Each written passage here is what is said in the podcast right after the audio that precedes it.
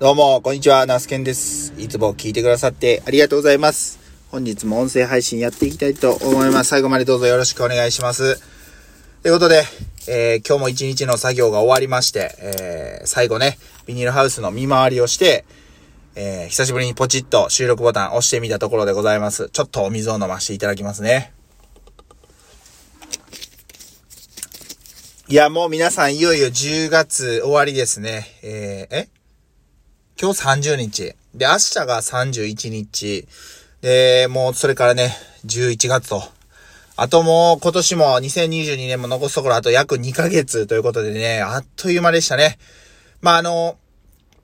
まあ、今、巷はこの週末土日はハロウィンやったんかな。えー、っと、僕の住んでる三重県四日市では20日30日はね、イオンがセールをやってるって5%オフか。20日30日5%オフやで、やってる影響で、まあその近くのイオンモール、人がかなりやっぱ多かったっていうことでした。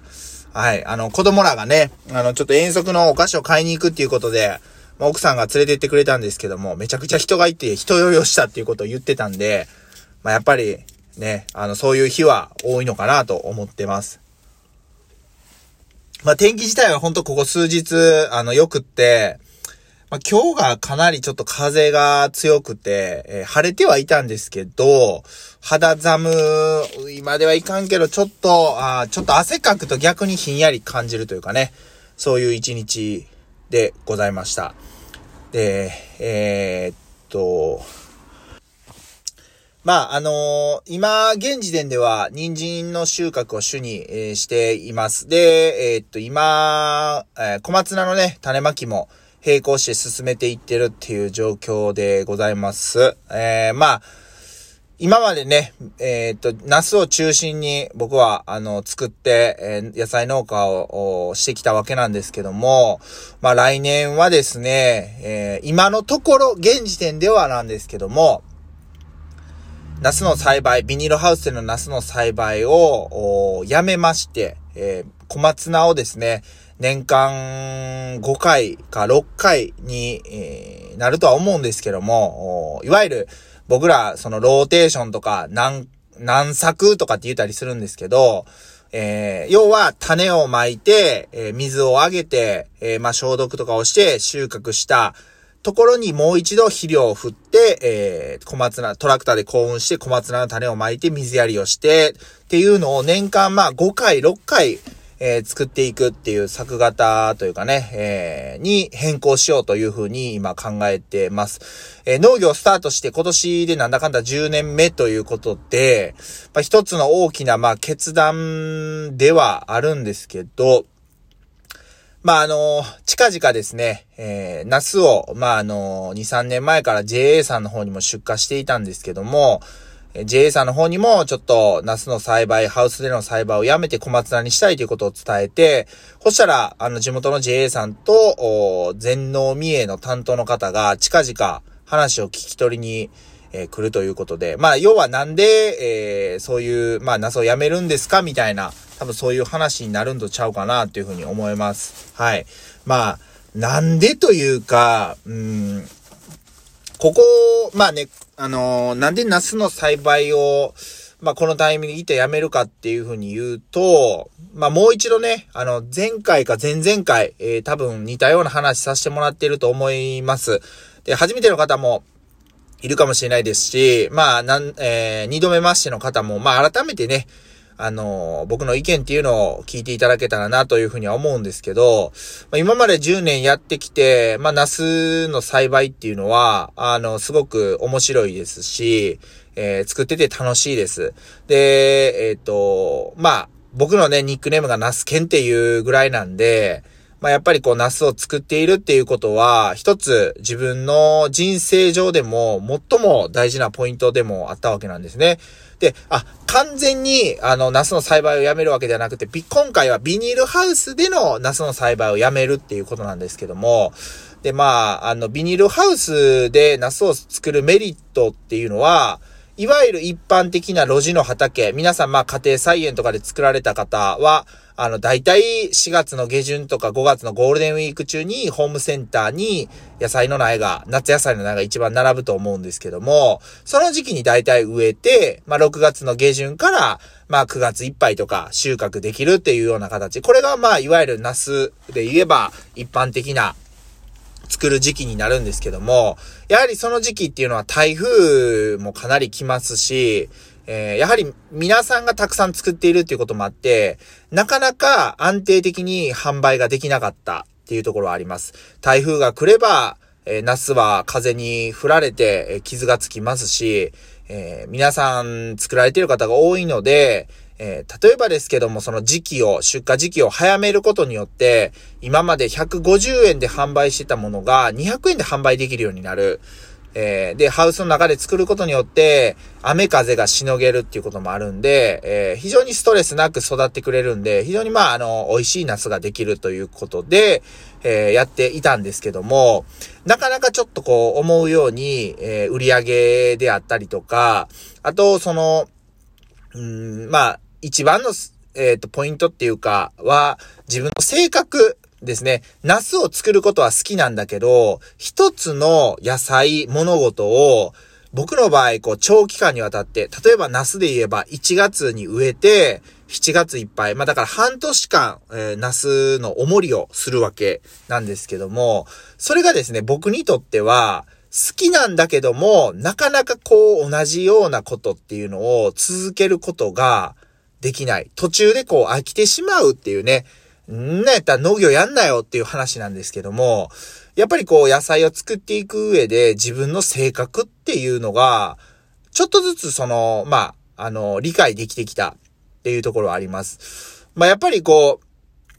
長く続けたい。これからもずっと続けていきたい職業っていうかお仕事でもあり、自分の好きなことでもあるので、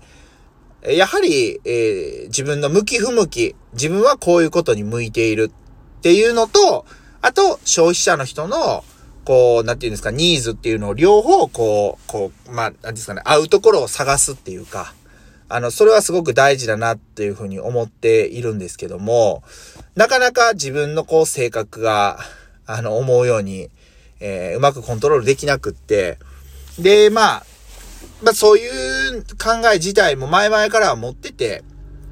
で、えー、っと、あともう一点、えー、僕まあ現状僕が普段農作業はしてます。で、袋詰めとか配達に、えー、僕の父親とか母親、で僕の妻、えー、にサポート、協力してもらっているという形になります。なので、いわゆる家族でやってる、4人でやってるっていうスタンスなんですけども、まあ父ももう60代後半ですし、母も60代半ばですね。えー、あと、まあ5年、うん、まあ協力してもらえるかどうかっていうところです。で、やっぱり、え、同じような僕の作業っていうのを周り他の3人に任すっていうことはなかなか現状できない。えー、かといって、えー、規模拡大をするってなる、なると、もちろんですけども、誰かを雇うっていうことなんで、それに見合った、あ面積を増やすとか、えー、単価を上げるとか、まあもちろん売り上げを上げていくとかっていうね、努力が必要なんですけど、なかなかこう、ちょっとそこまで、正直、えー、恥ずかしい話ですけれども、売り上げも、なかなか伸ばせれないっていう中で、えー、まあ自分がどういう風な農業をしたいかって、生きたい、生活したいかって考えた時に、僕の中では、まああの、自分と、まあ自分、ほぼほぼ一人、えー、プラス、まあ奥さんに時々こうサポートに入ってもらうっていうスタンスで、えー、農業を続けれたらいいんじゃないかっていう風に思いました。なので、えー、それでもできるような面積で、えー、作物で、なおかつ、販路がしっかりあるっていうことを考えたときに、えー、ナスではなくって、ハウスでは小松菜を作った方が、ええんとちゃうかっていう結論に、一つの結論に至ったわけですね。で、これが正直、あの、正解かどうかも、もちろんわからないですし、えー、2、3年やってみて、やっぱりナス作った方がいいですわって言ってなるかもしれない。えまあ、正直正解っていうのはわからない。えー、農業始めてもう10年目やのに、なんだナスケまだせ、こう、一本化できてないんかっていうふうにこう言われる、うーてか思う方もいるかもしれないですもうその点に関しては僕も自身もすごく、うん、もどかしさを感じている、もやもやというふうなね、ことを感じているわけなんですけども、まあ、とにかく、あの、あと、5年もしないうちに、えー、父も母もやっぱり今、今まで以上には手伝ってもらえないので、協力してもらえない中で、自分と自分の妻で、えー、子供たち、家族をこう、養っていく、うまあ、もちろん養っていく以外にも、いろんなあところにも旅行っていうかね、出かけたいですし、子供たちもやっぱり遊園地とか、あプールとかって行きたいですし、そういった時間を確保しつつ、えー、自分たち家族がみんな、えー、毎日、えー、大変な思いもしながらだけども充実して過ごせれるっていうのは何かって考えたら、そういう決断かなと。